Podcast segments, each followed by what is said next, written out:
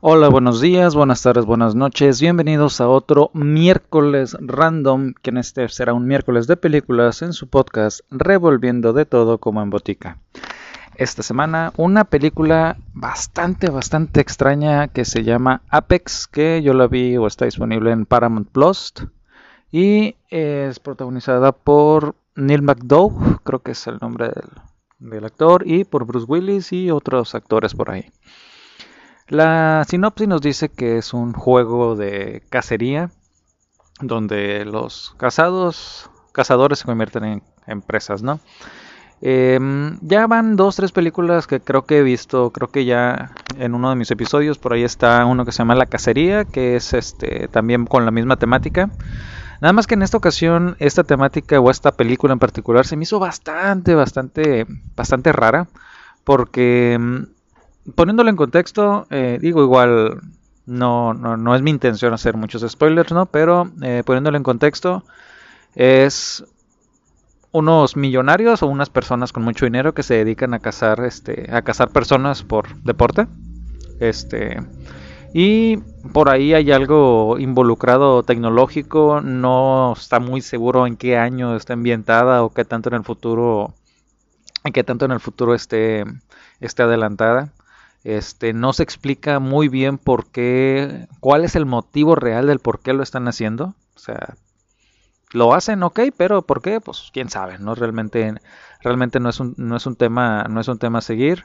Este, y pues la participación de Bruce Willis pareciera que ya es, de las últimas películas que estuvo haciendo antes de retirarse por su problema de afasia, por su problema de deterioro cerebral y sí se le ve medio medio perdido en, en, algunos en algunos casos. Hay una escena donde se le ve que tiene un apuntador en el oído como que como que ya andaba ya andaba malo no entonces y también no tiene tanto peso él en la película. Eh, hay por ahí una, unas unas partes de que pareciera que es una parodia a sí mismo el personaje contra los sus personajes de otras de otras películas este, no se explica muy bien cómo es que, llegó ahí, no se explica muy bien cómo es que sale avante siempre. No se explican muchas cosas como que está...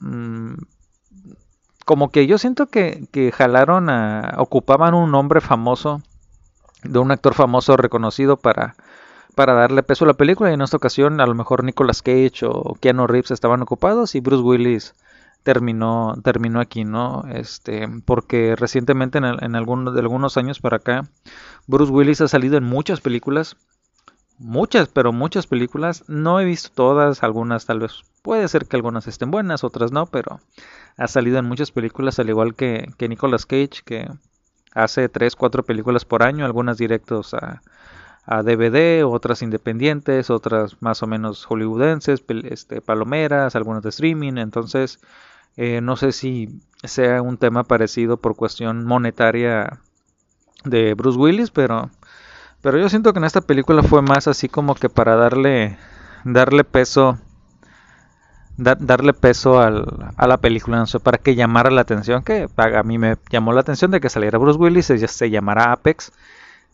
Se llama Apex, creo, no creo que no dije el nombre de la película, pero se llama Apex. Este, y pues no sé si es una mala película, pero no está buena. yo creo que tuviera, si la tenía que calificar del 1 al 5, yo le pondría un 2 y medio, casi 3. Porque sí, tiene algunas buenas escenas, pero mm, parece una película de bajo presupuesto, con mucho presupuesto. Pareciera como la de Machete.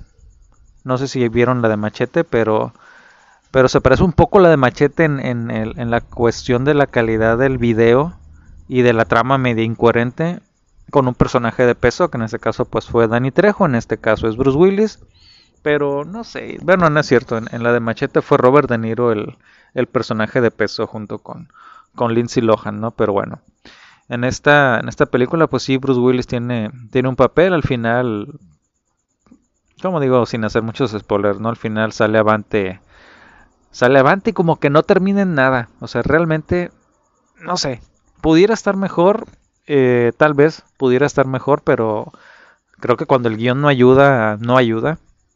Y si la dirección tampoco ayuda, pues menos. Entonces, eh, yo la vi por curiosidad realmente la película y sí, es un 2 y medio, casi 3. Si fuera número cerrado sería un 2 de 5. Realmente no, no está tan buena la película. Eh, podría estar mejor, pero pues ni hablar así pasa. Así pasa a veces, hay que disfrutar principalmente de todo lo que de todo lo que esté a nuestro alcance, ¿no?